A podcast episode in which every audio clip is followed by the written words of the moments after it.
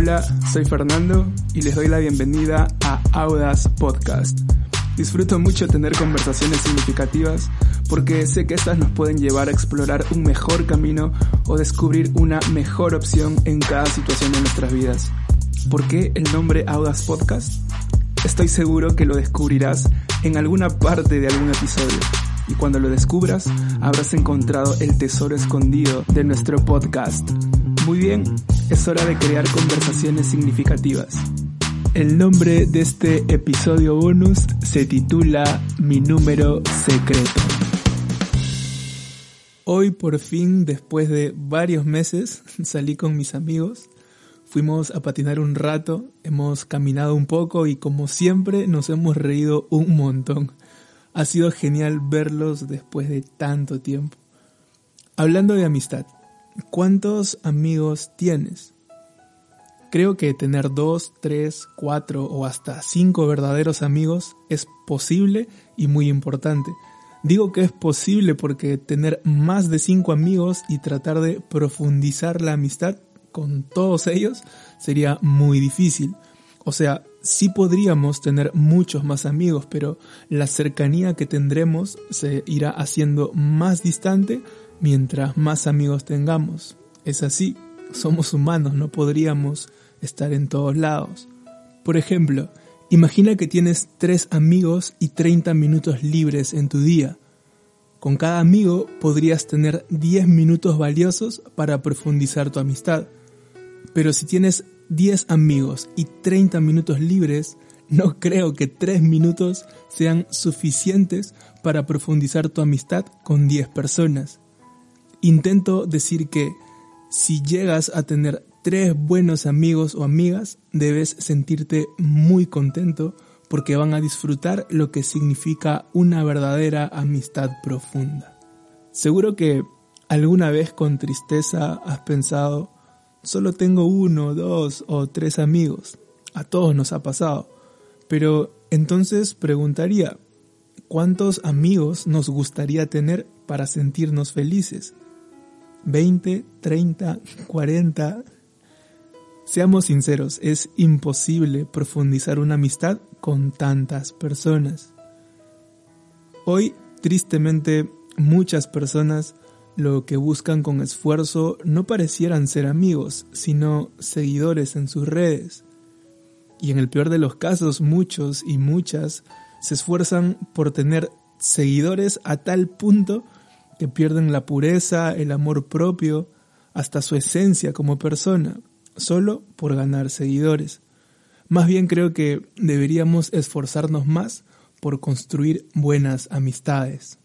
Un poco más adelante hablaré sobre encontrar el equilibrio entre hacer buen contenido en redes al mismo tiempo que profundizamos nuestras tres, cuatro o cinco amistades. Por ahora no olvides que tener dos o tres verdaderos amigos o amigas valen mucho más que un millón de seguidores. Recuerdo que una noche luego de hablar en un grupo de la iglesia sobre hacer buenos amigos, una persona que recién había venido se me acercó y se puso a lagrimear. Me dijo que sentía que no tenía amigos y que en su entorno todos ignoraban su presencia. Enseguida me preguntó, Fer, ¿Y qué hago si siento que no tengo amigos? Yo me conmoví, pero no porque sintiera lástima, sino porque sabía que los dos primeros amigos o amigas que iba a hacer en la iglesia iban a ser las más asombrosas, posiblemente las más importantes de su vida. ¿Qué pasa si sientes que no tienes amigos? Te voy a decir lo mismo que le dije a esta persona. Si yo fuese tú, estaría muy emocionado porque las dos primeras amistades que construyas van a ser asombrosas.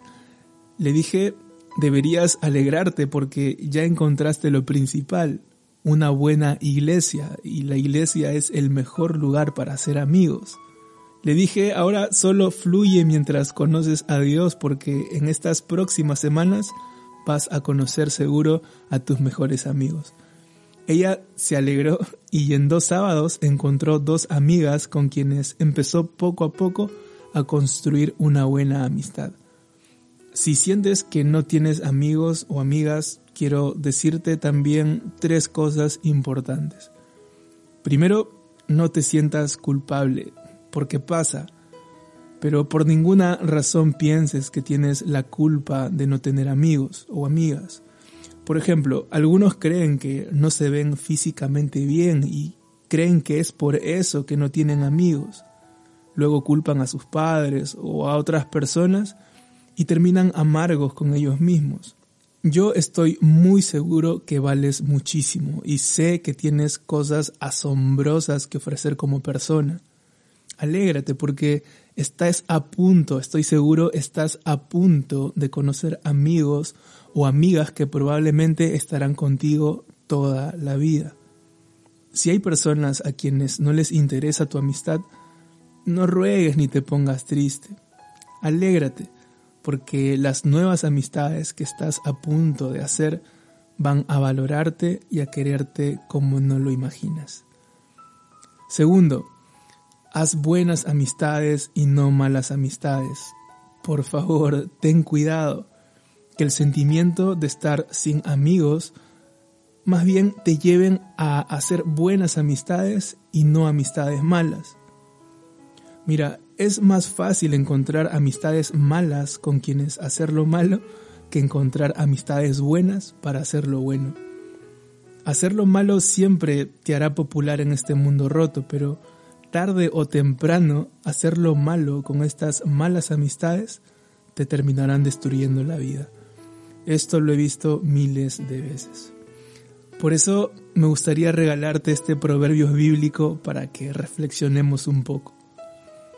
Mira lo que dice en Proverbios 1 del versículo 10 en adelante. Hijo mío, si los pecadores quieren engañarte, no vayas con ellos.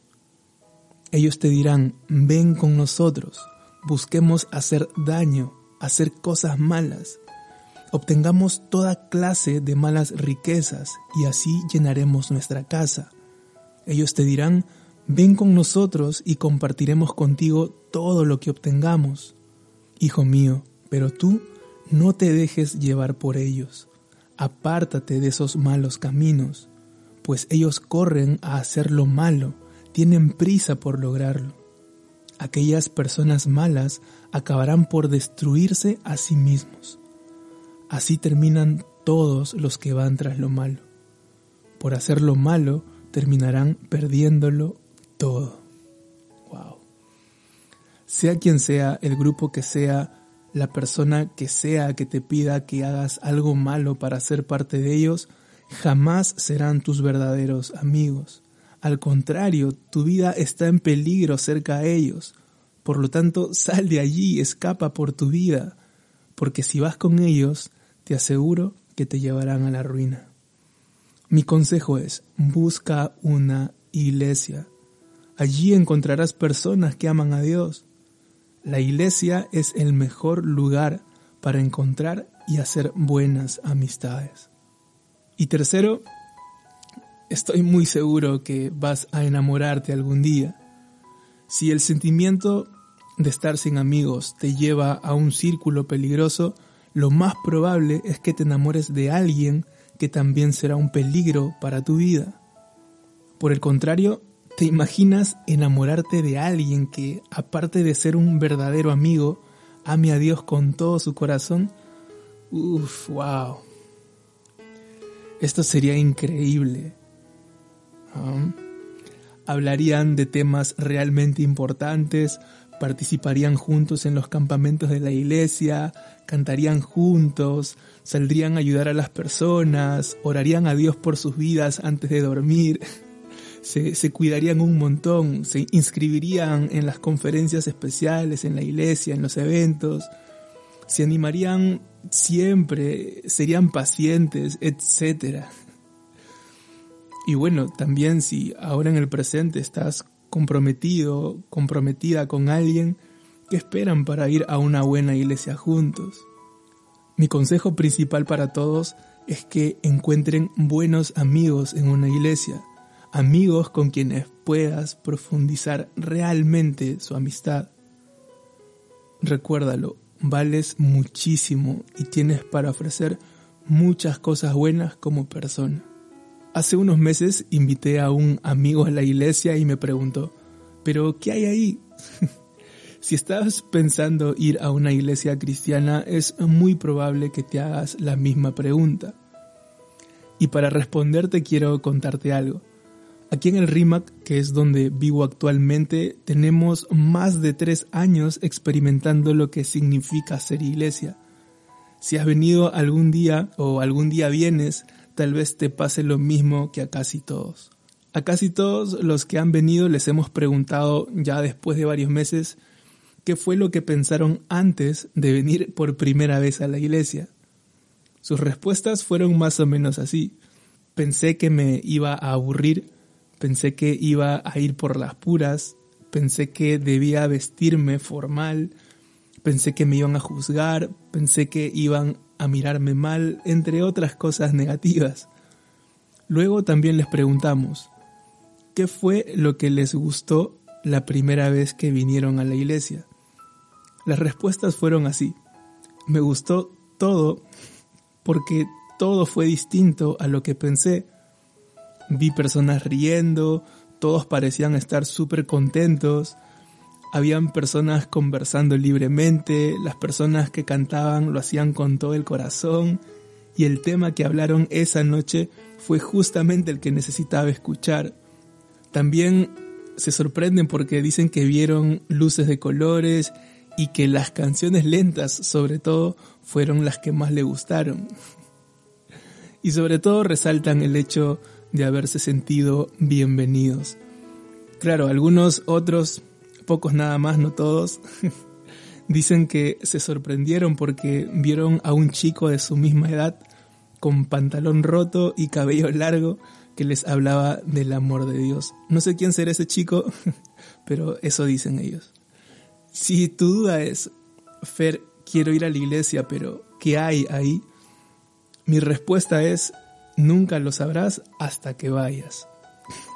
Así que te animo, anímate, vamos, anda, no tienes nada que perder, más bien tienes mucho por ganar. Unita más. Hace un año, una amiga en la iglesia me dijo, Fer, yo ya tengo una mejor amiga, ¿debería de dejarla? Yo le dije, claro que no. Si tu amiga es muy importante para ti, ni se te ocurra dejarla de lado. La primera vez que experimenté el amor de Dios en mi vida, lo primero que hice fue pensar en cómo podría invitar a mi mejor amigo a venir a la iglesia. Yo quería que él también experimente lo que yo había experimentado. Él es mi mejor amigo desde la niñez. O sea, ¿te imaginas? Habíamos jugado juntos canicas, trompo, fútbol, kiwi, etc.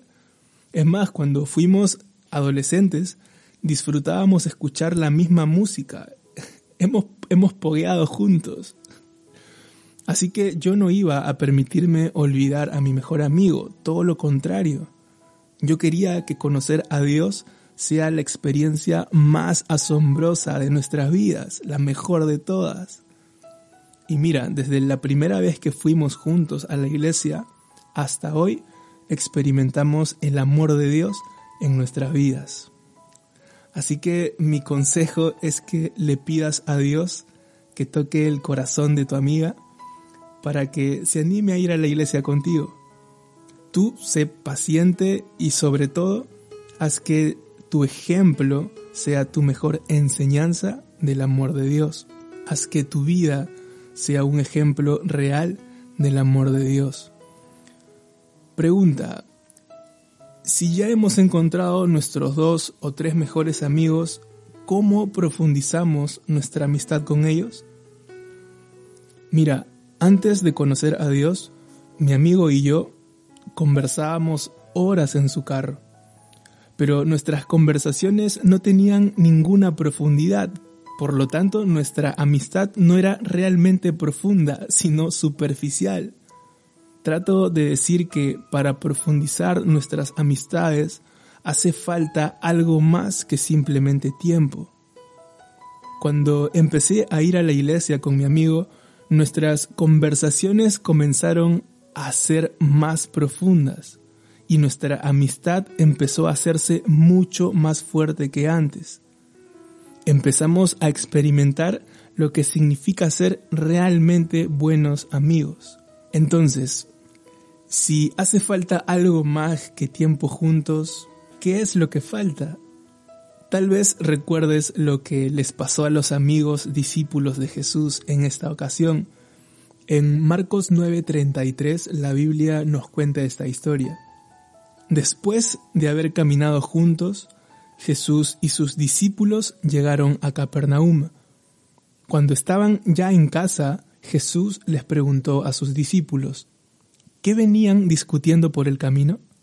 Pero ellos se quedaron callados, porque en el camino habían discutido entre ellos sobre quién era el más importante. Entonces Jesús se sentó, llamó a los doce y les dijo, si alguno quiere ser el primero, que sea el último de todos y el servidor de todos. Oh, man. Jesús es bravísimo. Jesús les enseñó a sus discípulos a pensar como verdaderos amigos. Jesús los corrigió, les enseñó a dejar de pensar y hablar cosas tontas como quién es el más importante, para que ahora empiecen a pensar y a conversar sobre cómo debían estar al servicio de sus amigos. ¡Wow! Jesús les hizo cambiar de conversación, quitó de ellos una discusión que los iba a destruir como amigos y ahora les ayudó a pensar en algo que les haría profundizar su amistad. Ahora iban a pensar a conversar y a buscar el bienestar del otro, a cuidar del otro, a ayudar al otro, a acompañar al otro. Sus conversaciones ahora iban a tener realmente sentido. Ahora ellos iban a quererse realmente como los verdaderos amigos se quieren. Trato de decir que necesitamos algo más que simplemente compartir tiempo, necesitamos que Jesús nos enseñe a tener conversaciones importantes. Necesitamos que Jesús corrija nuestras conversaciones tontas que al final podrían terminar por acabar nuestra, nuestra amistad. Conversaciones tontas que podrían poner en peligro nuestra amistad. Necesitamos que Jesús nos ayude a pensar en cómo podemos sumar a la vida de nuestros amigos. En otras palabras, necesitamos que Jesús nos enseñe a profundizar nuestra amistad. Las conversaciones con mi amigo empezaron a tener sentido e importancia, no porque éramos expertos en relacionarnos, sino porque ambos estábamos aprendiendo de Jesús. Jesús nos estaba corrigiendo y al mismo tiempo nos estaba ayudando a profundizar nuestra amistad. Jesús estaba haciendo que la amistad con mi mejor amigo sea realmente profunda e importante. Si hace falta algo más que solo tiempo, ¿qué es? Para que nuestra amistad sea realmente profunda, no necesitamos algo, necesitamos a alguien. Necesitamos a Jesús en nuestras vidas. Y así es cómo podemos por fin descubrir el número secreto de nuestro top 3. Mi número secreto se llama ser iglesia. ¿Qué es ser iglesia? Súper fácil. Es cuando crecemos juntos con una misma dirección, la de vivir haciendo la voluntad de Dios para nuestras vidas. Esto quiere decir que tener tres amigos verdaderos con quienes descubrir y vivir haciendo la voluntad de Dios es vital para nuestras vidas. Segundo, que vales muchísimo como persona y que eres de mucha ayuda para que tus amigos descubran y vivan la voluntad de Dios para sus vidas. Y tercero, que debes ir a una iglesia, pero no para ser un asistente o un espectador, sino para relacionarte con buenas personas con el propósito de construir buenas amistades. Así descubrirás la voluntad de Dios para tu vida mientras ayudas a otros. Wow, estas amistades son las más valiosas, las más profundas, las más asombrosas que alguien podría tener en su vida. ¿Recuerdas que al principio prometí que te daría un tip para hacer buen contenido en redes al mismo tiempo que profundizamos nuestra amistad con nuestros mejores amigos? Bien, aquí va. Con tus dos, tres o cuatro mejores amigos mientras van siendo iglesia, conversen sobre qué tipo de contenido les gustaría compartir con sus seguidores.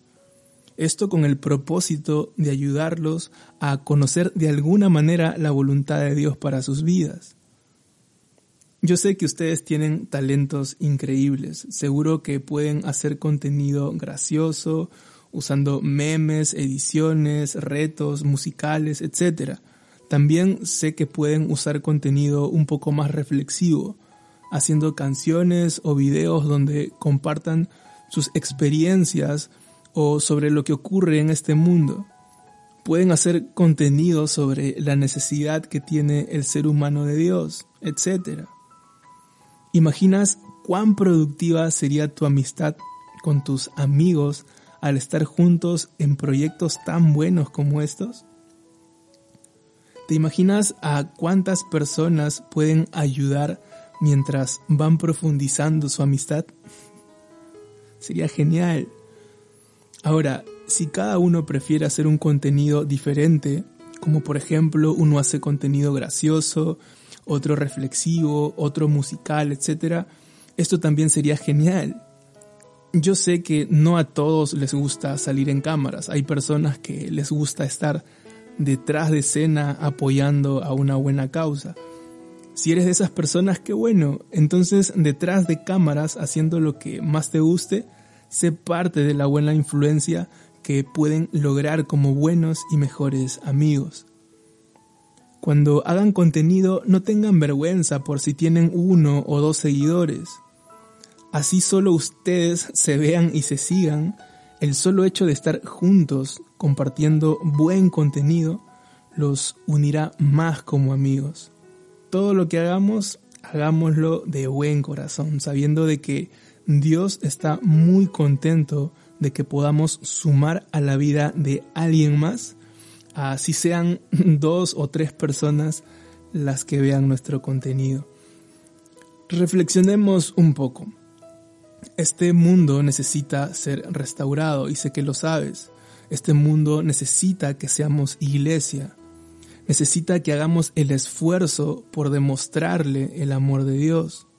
Mira, date una vuelta por Facebook, por Instagram o por TikTok y encontrarás un montón de contenido pero estoy seguro que encontrarás más contenido que rompe al mundo en comparación a buen contenido que restaure al mundo. Y sí, yo, yo sé que no deberíamos esperar encontrarnos con el cielo en las redes, pero intento decir que lo único que hacen los malos contenidos es seguir destruyendo al mundo roto cuando lo que necesita el mundo en realidad es que lo amen y lo restauren. Encontramos contenido con groserías, drogas, desnudos, con contenido que te llevará a pensar en sexo de la peor manera. Vas a ver alcohol y un montón de contenido destructivo. Y yo sé que tenemos el control sobre qué tipo de contenido ver y qué tipo de contenido pasar de largo Aún así, intenta examinar tus redes y mira las páginas, grupos, artistas que sigues y trata en lo posible de limpiar tus redes del mal contenido. Y por favor, no me malentiendas, no quiero decir que las redes sean malas, al contrario, son una herramienta genial que yo también disfruto mucho. Pero como cualquier herramienta, las redes también pueden ser destructivas o restauradoras dependiendo en qué manos se encuentren. Espero que tus manos estén listas para amar y restaurar y no para destruir más gente. Por favor, no caigas en el juego de romperte interiormente al ver y desear un mal contenido. Tampoco caigas en el juego de romper al mundo haciendo los mismos contenidos malos y destructivos que vemos en redes. Hagamos buen contenido. Sé que tú y yo somos muy creativos. Hagamos que las redes en nuestras manos sean una herramienta para restaurar al que está roto, para darle una sonrisa al que está triste, para darle una esperanza al que se siente sin ninguna, para permitirle al mundo ver al único que puede restaurar su mundo interior. No importa si solo dos personas ven tu contenido, serán dos personas a quienes sumarás alegría, paz, pureza, amor, perdón y restauración. Vale muchísimo más que dos personas vean tu contenido y sean amadas a que dos millones de personas vean tu contenido y sean destruidas. Porfa, hagamos que el mundo conozca el amor de Dios también a través de nuestras redes. Y sí, yo sé que debes tener contenido random y graciosos eh, en tus redes, pero se trata de examinar lo que hacemos, lo que compartimos. Tenemos que ser espontáneos, fluidos, tal como somos, pero sin olvidar que somos iglesia. Espero que esta pequeña info nos ayude a usar un poco mejor nuestras redes mientras profundizamos nuestra amistad con nuestros mejores amigos. Muy bien, quiero despedirme regalándote mis proverbios bíblicos preferidos. Solamente he elegido algunos. La mayoría está en Proverbios 2.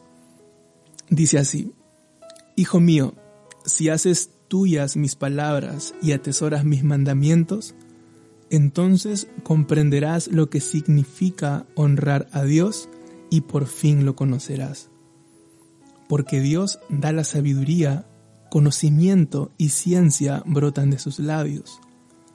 Él cuida el camino de los justos y protege el camino de quienes son fieles. Si vives mis consejos, la sabiduría vendrá a tu corazón y el conocimiento te endulzará la vida. La prudencia te pondrá a salvo de la mala vida y de los que engañan con sus malas palabras. Te pondrá a salvo de los que se apartan del buen camino para andar por caminos oscuros. Te pondrá a salvo de los que festejan por hacer el mal. La sabiduría que Dios te da te librará del mal hombre o la mala mujer que engaña con palabras seductoras. Hijo mío, sigue el camino de la gente buena y recorre el camino de los justos. Nunca te olvides del amor y la verdad. Llévalos siempre alrededor de tu cuello y escríbelos en el libro de tu corazón. Este episodio lo he disfrutado muchísimo, espero que tú también lo hayas disfrutado y pues anímate, corre, que una buena iglesia está esperando a recibirte con los brazos abiertos. Recordemos siempre, no hay nada mejor que vivir siendo iglesia. Chao.